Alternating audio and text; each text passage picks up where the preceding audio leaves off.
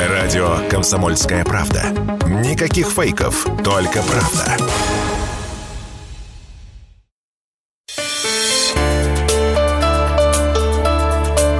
Темы дня. Добрый вечер. Это тема дня на радио «Комсомольская правда» Самара. Мы работаем на частоте 98,2 FM эм. в студии Олег Зверев. И начинаем сегодня с темы Лебединого озера. Только сразу оговорюсь, не подумайте чего плохого. Никакого балета, тем более политического. Лебединое озеро в абсолютно буквальном смысле. Вода, камыши, рыба и лебеди а точнее Рубежная, поскольку объект расположен в Рубежном Волжского района. Сейчас его завалили строительным мусором, а те, кто похитрее, умудрились настроить домов на побережье водоохранной зоне и живут. По вечерам любуются закатом над водной гладью, но только зря они связались с такой сомнительной историей. И вот первый звонок а, в нехорошие квартиры. Вот что пишет житель Рубежного, защитник Лебединого озера Владимир Мячин. Цитата.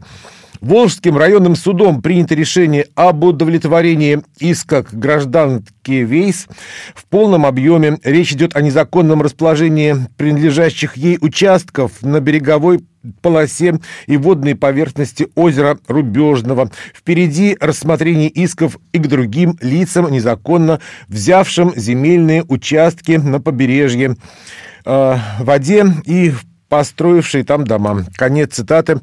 Дома не только понастроили, но и умудрились завалить озеро строительным мусором. И сейчас Владимир Мячин у нас на связи со студией по телефону. Владимир Владимирович, здравствуйте. Добрый день. Ну, во-первых, вот вы говорили, что сегодня навестили прокуратуру. Можете поделиться с нашими радиослушателями по какому поводу? По этому же или как? Тоже в защиту озера? Да, тоже защита озера. А, но дело в том, что, значит, проблема, она как бы разделилась на две проблемы. Первая проблема – это был захват озера, его береговой полосы, водной поверхности. А, и озеро является государственным объектом.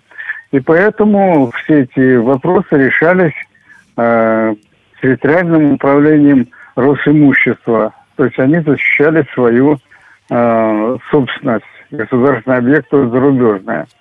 И в то же время, э, значит, э, не только была занята береговая полоса там и береговая линия, на которой строились дамбы и строились дома, одновременно в течение шести лет в больших масштабах завозился строительные отходы, строительный мусор. В основном это было сделано с помощью Э, управления э, механизации «Волга-Трансстрой». Директор этой организации Сергейчев Сергей Николаевич. Так вот, в огромном объеме в течение многих лет завозился мусор. Для чего? Дело в том, что берег озера Рубежа, он представляет как бы такую чашу, э, которая отделяет водную поверхность от самого берега, он довольно-таки большой высотой. И вся эта, вся эта береговая полоса во время весенних паводков, она заполняется. И там никакого строительства домов вообще невозможно было. И для того, чтобы строить дома, вот организовалось э, вот это огромное количество отсыпки э, для того, чтобы поднять искусственный берег на метра три-четыре, потом на этих дамбах строили дома, и их уже не затопляло. Вот э, сейчас областная прокуратура, ой, не областная, извиняюсь, э, Волжская прокуратура районная. Волжского района, да, районная подала иск, рассматривается иск в Октябрьском суде. Э, иск значится примерно так. О запрете деятельности Журавлева, граждан Журавлева и Весь, как приносящие в будущем вред экологии. И второе, значит, естественно, об освобождении вот этой береговой полосы от всего в свое время завезенных, там, я считаю, около миллиона тонн мусора. Его нужно будет вывести по закону э, на э, полигон в Преображенке. И вот э, начинается рассмотрение вот этого иска э, Волжской районной прокуратуры. То есть получается, что помимо того, что э, иски Росимущества, да, о возврате в собственность государственную этих участков. То есть еще параллельно идет еще одно судебное разбирательство. Да, да, это отдельное судебное разбирательство, в котором уже запрещается вот эта деятельность этих людей, и будет поставлен вопрос о том, чтобы они убрали все, весь этот мусор с берега э, озера Рубежное. Вместе с домами? Это очень большие объемы. Э, ну, значит, по домам будет рассматривать, в частности, э, пока Росимущество а, потому что последующее рассмотрение, вот, вот первый как бы заход был по весь, а, где-то порядка 7-8 э, э, участков были рассмотрены и исключены из реестра в озере Рубежном, то есть очищенная береговая полоса и так далее.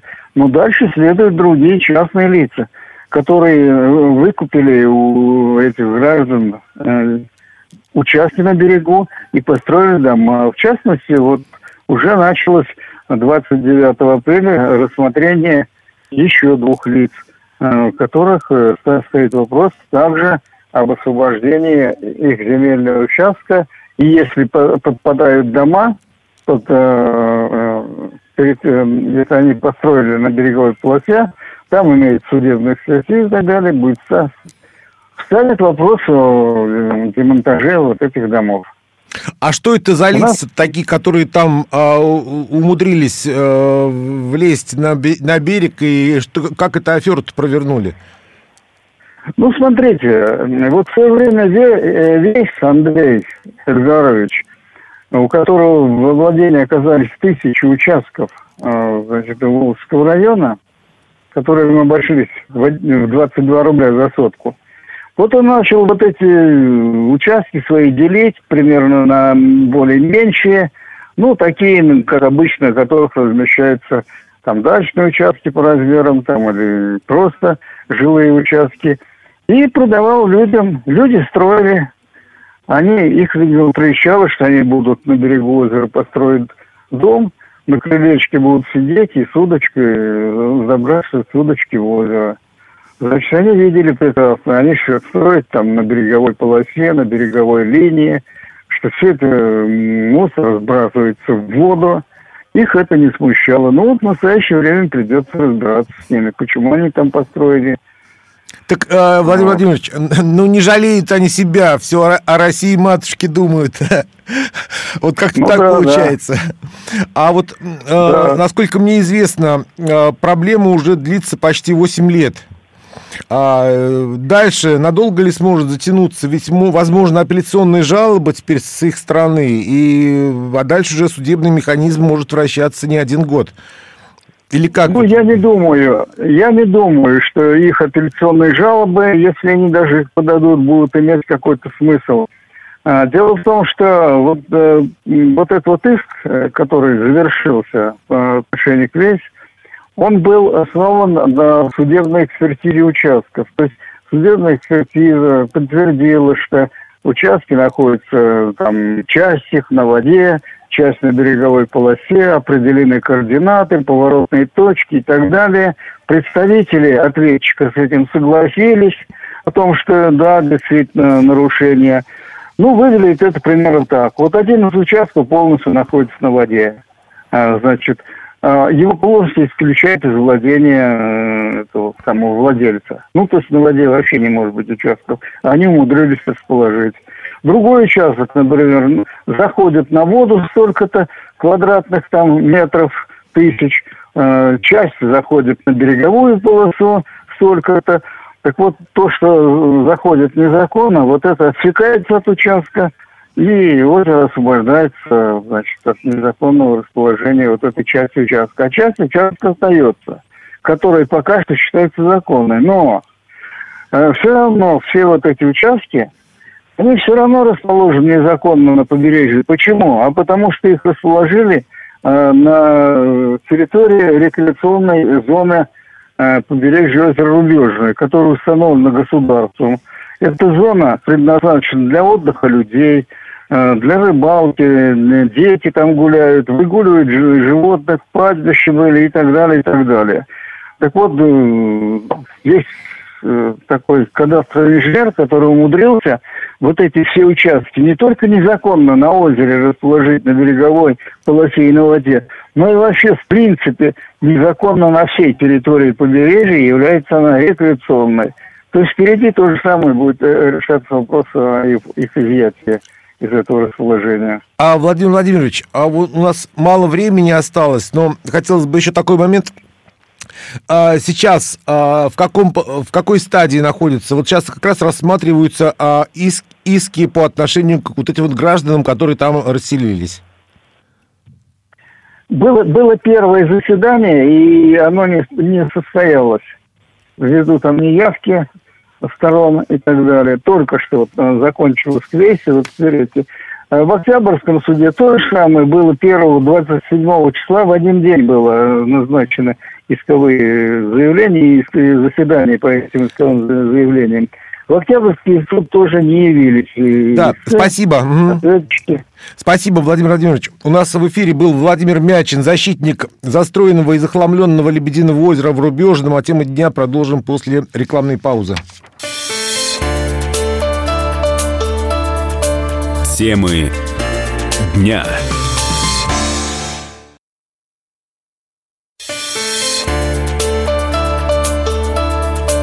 Темы дня.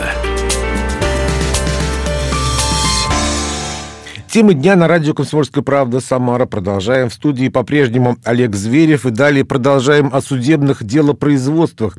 Осуждены участники хищения метилового спирта, а, из которого был изготовлен мистер Сидор, смертоносный мистер Сидор, напиток, отправивший на тот свет больше 40 человек. Это бывший полицейский Иван Гребенкин и двое его подельников Алексей и Дмитрий Егоровы. В общей сложности со склада Главного управления МВД России по Самарской области похитили 6 тысяч литров метанола. И вот сроки. Три с половиной года одному, Другому тоже три с половиной года, а самому невинному три года и три месяца. Какая же это милота, а ведь больше ста человек отравились, к тому же в числе осужденных их бывший правоохранитель. Сегодня в программе «Гость в студии» эту новость «Комсомольской правде» прокомментировал адвокат Андрей Соколов. Слушаем и делаем выводы. Ведущая Татьяна Брачий. В Самаре вчера вынесли приговор первым фигурантам дела мистера Сидра, то есть э, вынесен приговор э, уже теперь экс-полицейскому, который со склада МВД э, помог вывести 6, литров, 6 тысяч литров метилового спирта, который в результате был использован для, для производства мистера Сидра, в результате которого, выпив который 46 человек э, умерли и считаются пострадавшим более 100 человек в разных регионах России. Э, вместе с ним сроки получили и э, отец и сын Егоровы, которые, в принципе, вывозили этот метиловый спирт со склада МВД, и они же и потом его реализовали, как следует из материала уголовного дела. Когда эта информация появилась в информационном пространстве, сразу же пошли комментарии, и причем комментарии кардинально э, разбежались э, по позициям. Одни говорили, что слишком мягкий приговор, учитывая, что количество погибших э, от мистера Сидра и количество пострадавших. Другие говорили, а при чем здесь сотрудник полиции, он просто помог, как бы, ну, хищение крупном размере, что еще вы хотите. Как вы считаете, насколько адекватны вот 6,5, э, 3,5 года лишения свободы, например, бывшему сотруднику МВД, бывшему полицейскому, э, колонии общего режима за то преступление, которое э, в суде было доказано, что он совершил?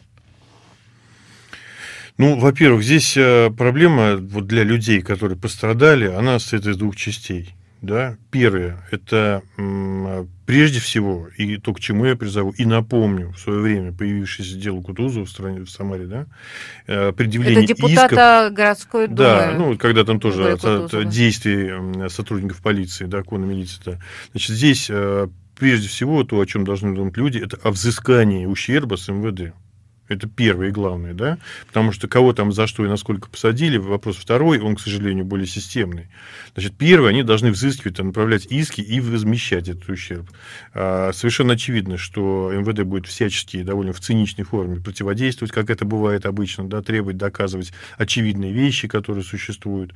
Значит, но, тем не менее, да, защищаться надо в гражданском порядке. А во второй а, части вашего вопроса я бы сказал так.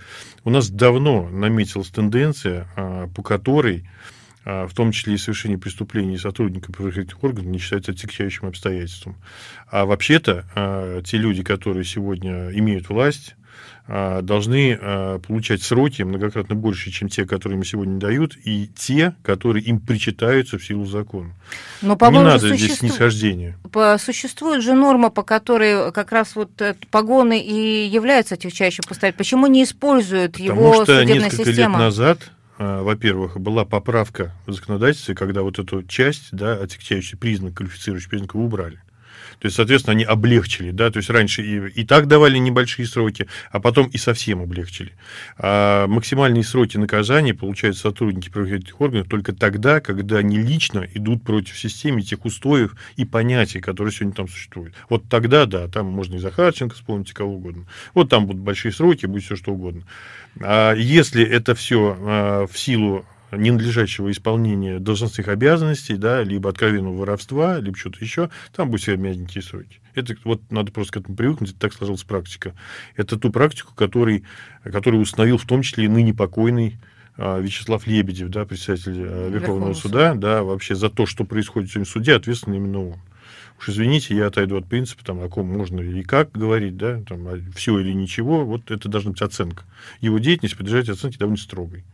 А, в этом деле, если говорить, в нем уже присутствует, э, мистер Сидра присутствует не только экс-полицейские, не только люди, которые вывозили со склада и продавали 6 тысяч, тонн, э, литров, тысяч, тысяч литров э, этилового спирта, но еще и присутствует предприниматель, который делал этот мистер Сидр. Как вы считаете, а насколько может быть серьезным наказанием в данном случае для него, тем более, что он, насколько я помню, не признал свою вину? Ну, дело в том, что для того, чтобы комментировать это дело непосредственно, надо его знать. Да, я всегда выступал за то, что если мы о чем-то говорим, да, мы должны это делать, комментировать, должны именно профессионально, грамотно и обладая полнотой информации. В данном случае непризнание вины, а, вот мне, мне как вот адвоката, не совсем понятно, в чем оно состояло. В том, что возникла а, ошибка в, в смешивании, там, допустим, того спирта, который там этиловый, метиловый, да, или об этом мы говорим, или о том, что там есть еще какое-то обстоятельство, я этого не знаю. Но э, все же, почему я э, вину этого предпринимателя вижу э, несколько меньше, чем сотрудников правоохранительных органов? Потому что в сложившейся ситуации у нас э, люди, которые занимаются проверками и контролем, обладают не только должны полномочиями, но и ответственностью. Если они что-то проглядели, они должны нести ответственность в большей мере, чем э, тот предприниматель, который совершает какие-то неправомерные э, действия. Потому что э, ответственность за тот порядок, который и за тот ущерб, который э, получают люди да, от неисполнения кем-то э, каких-то обязанностей в силу закона, да, должны пресекаться теми, кто обязан контролировать и надзирать. Вот от этих людей, да, государевых людей сегодня зависит очень много. Соответственно, и ответственность, мера ответственности должна быть выше. Будет ли показательным это дело, учитывая масштабы, что оно выходит за рамки Самарской области? У нас сейчас, выходит... по-моему, любое дело показательное. Вопрос заключается в том, что куда смещаются, смещаются акценты. Если мы все смягчаем, э, прошу прощения, и смягчаем, да, из э, Э, переводим, да, вот эти стрелки, да, смещаем акцент на некого предпринимателя, да, ограждая тем самым а, обладающих всеми полномочиями госорганы, то это неправильно. Тогда она показывает, что у государевых людей сегодня есть иммунитет от, безде... от ответственности за бездействие, за безделье, за все что угодно. А, давайте вот перейдем, поскольку мы заговорили об алкоголе, а другой немножко теме, но связанной с алкоголем. А, в Самаре могут ограничить работу наливаек, по крайней мере, так сообщили СМИ со ссылкой на губернскую думу. С 1 апреля этого года все уступает федеральный закон, который позволяет регионам вводить определенные ограничения на, в, скажем так, объекты общественного питания и, э, и продажи алкогольной продукции, которые находятся в многоквартирных домах и на территории, которые э, расположены рядом с домами. А, губернатор Самарской области уже дал депутатам две недели на то, чтобы они разработали ограничения, э, которые позволяют как бы в рамках этого закона. А как вы считаете, а вообще стоит ли что-то делать, учитывая, что у нас достаточно как бы уже всяких запретительных законов давно было принято в Самарской области э, по поводу алкоголя? Ну, среди тех запретов, которые сегодня вновь налагаются всевозможными нормами, да, есть и разумные, конечно. Адвокат Андрей Соколов был в программе «Гость в студии» на радио «Комсомольская правда» Самара. Полная версия эфира, как всегда, на YouTube-канале КП Самара и странице радио «Комсомольская правда» Самара ВКонтакте. А темы дня продолжим после новостей и рекламы.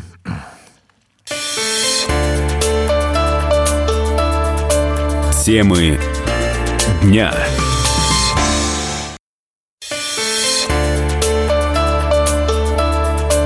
Темы дня.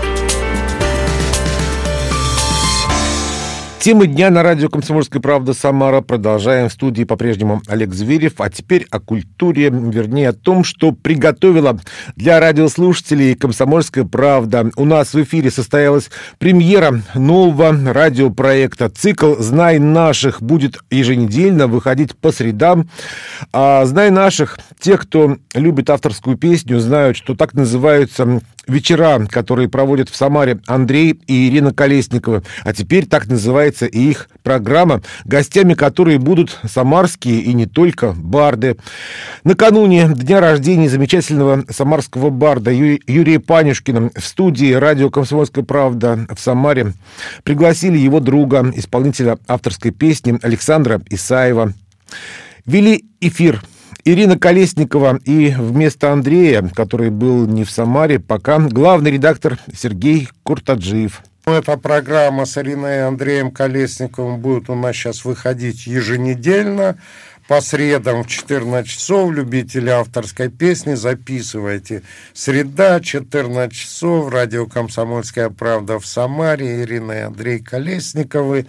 И гости самарские не только барды, а сегодня у нас гость Александр Исаев. Мы пригласили Сашу, потому что, э, потому что 2 марта исполняется день рождения э, Юрия Панюшкина, которого мы все Любим, любим слушаем, помним. обожаем. И э, я думаю, это был, предложила Ира, это был самый лучший вариант, потому что э, Саша с Юрой дружили, Саша с Юрой очень много концертов вместе проводили в, в последние годы особенно. И вот будет как-то так. Поэтому мы сегодня при поддержке Александра Исаева с Ириной Колесниковой будем говорить о Юрии Панюшкине. Саша, вы вообще как с Юрой это, это здорово, что такая тема возникла. Э, понимаете, в чем дело? Э, мы с ним познакомились очень давно. Это был 78 э, год в прошлом веке. Вот. И дело было так, я тогда еще был очень, так сказать, юн, молод, а Юра уже был известным человеком, он сочинял песни, и мы с ним пересеклись, поскольку я пришел в Грушинский клуб, и Юра там тоже был. И а, первый контакт был, когда, ну, во-первых, я, а, что мне, мне сразу понравилось, его самокритичность. Он мне прочитал четверостишее. Гомер был слеп, Бетховен глух, а я здоров, но я лопух. Я думаю, этот, этот парень что-то знает больше, чем я. И вот с этого э, началась наша дружба. Э, мы там дружили с семьями, потом мы вместе уехали в Тольятти, потом я вернулся. Но вот эта вот творческая стезя, она э, нас не минула, потому что все, что Юра делал, для меня это было ну, вот такими глазами. И э, я немножечко лучше владел инструментом, чем он. И я начал делать аранжировки к его песням. Вот, и он мне сказал, говорит, о, слушай, давай это, не останавливайся. И вот с тех пор у нас вот такая э, творческий дуэт. А потом мы начали вместе выступать, и наш творческий дуэт назывался «Хорошие молодцы». Это он так его назвал, у него такая песня есть. И вот нас познакомила песня, как, которую он исполнил. Это было посвящение Институту культуры а, а дело было так. Э, значит, его сокурсники заперли в аудитории и сказали, пока песню не напишешь, ты отсюда не выйдешь. Юра написал эту песню. А Златухина она очень понравилась. Вот. За сутки или за... Я не знаю. Он, нет, он мог вообще, эм, когда мы были в Норильске, мы шли из одного теплого помещения в другое. И пока мы шли, он сочинял приветствия. И вот мы идем, заходим в теплое местечко, в магазин, допустим, мы говорим, ну как? Он говорит, ну куплет уже я написал, дальше идем и так далее. Юра, он был очень такой работоспособный, и самое главное, он э, все это делал быстро и качественно. Вот в этом у него была, это, это его талант. И никогда он, и никогда ни одной лишней буковки, ничего не было. И вот первая песня, которая нас подружила, она называется «Осенний диалог», она была, а, она, во-первых, сразила сразу какой-то не, не, необычным, необычным словом – это диалог, но это было как-то вот э, слова, которых мы не знали, наверное, да. Вот. И э, так получилось, что я попробовал немножечко гитару там добавить, получилось красиво. Вот. И с этой песни вот э, началось наше сотрудничество. А она у нас есть? Мы она у нас есть, послушать? мы можем ее сейчас поставить. Ой, мы сейчас попросим диалог. звукорежиссера, чтобы он нам поставил осенний диалог Юрия Панюшкина. Это э, поет... Э, э, это, э, ну, гитара там моя, а поет сам Юра. Я еще хочу добавить, что вот э, 2 марта, в день его рождения, в Тольятти состоится концерт, он так и называется, день рождения Юрия Панюшкина. И там будет представлен новый диск. Юрия. Саша, да. давай мы про диск попозже, давай послушаем. Обещали Этот диск называется «Осенний диалог», поэтому я вот к этому и веду. Давайте послушаем.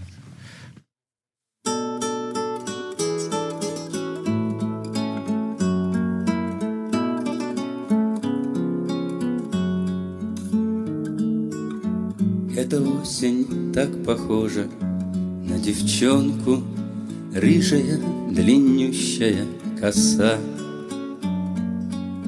Вот и листья с нею шепчутся о чем-то, знаешь, это наши голоса. Помнишь, ты смешной была какою, помню, помнишь, ты стихи читал мне, помню, наизусть. Это осень, наше счастье без покоя. Это осень, наша радость, наша грусть, наша радость, но и наша грусть. С нами не спеши расстаться, сделай милость, дай уйти по листьям босиком тебе не кажется, что осень заблудилась? Кажется, я даже знаю в ком. Повторимся в ком-нибудь, и мы с тобою, А не повторимся, ну и пусть. Это осень, наше счастье без покоя, Это осень, наша радость Наша грусть, наша радость, но и наша грусть. Помнишь, ты смешной была какою, Помню, помнишь, ты стихи читал мне, Помню наизусть. Это осень, наше счастье без покоя. Это осень, наша радость, наша грусть, наша радость, но и наша грусть.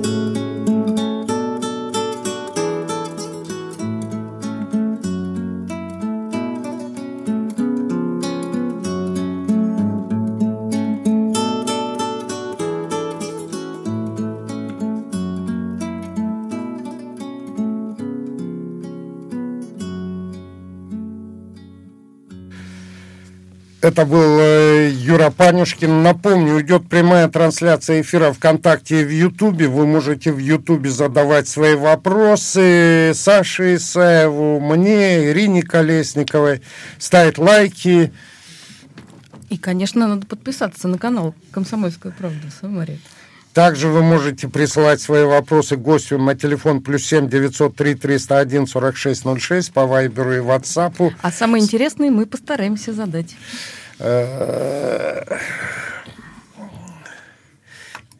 Идем, идем дальше.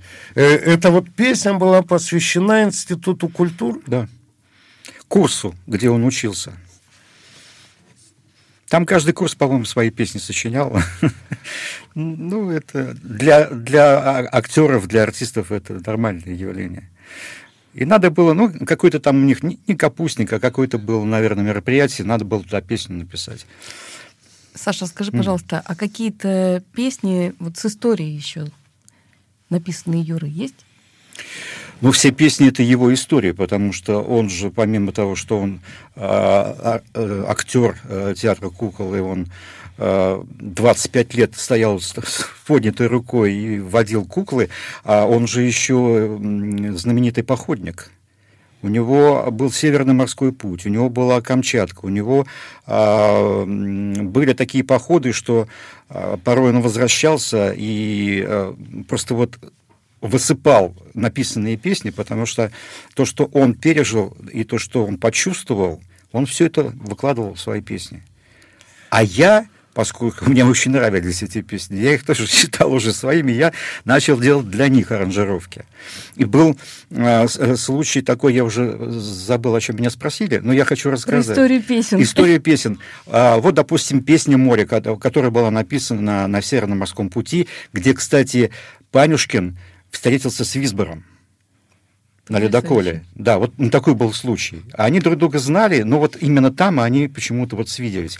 Юра написал песню «Море». Она очень красивая. А, и мы однажды, это было в Таллине на фестивале всесоюзном фестивале авторской песни. Э, мы стоим с Юрой, разговариваем, подходит мужчина, и Юрке так руку протягивает, и говорит, поет строчку «Над осенью птицы взлетают», и потом жмет ему руку, говорит «Спасибо, весь Мурманск твою песню поет». Это был фрагмент премьерного эфира программы «Знай наших». В гостях в студии радио «Комсомольская правда» Самара был Барт Александр Исаев. Программа была посвящена творчеству исполнителя авторской песни Юрия Панюшкина. А и далее каждую среду «Знай наших» у нас в эфире. Таковы были темы дня. До свидания. Темы дня.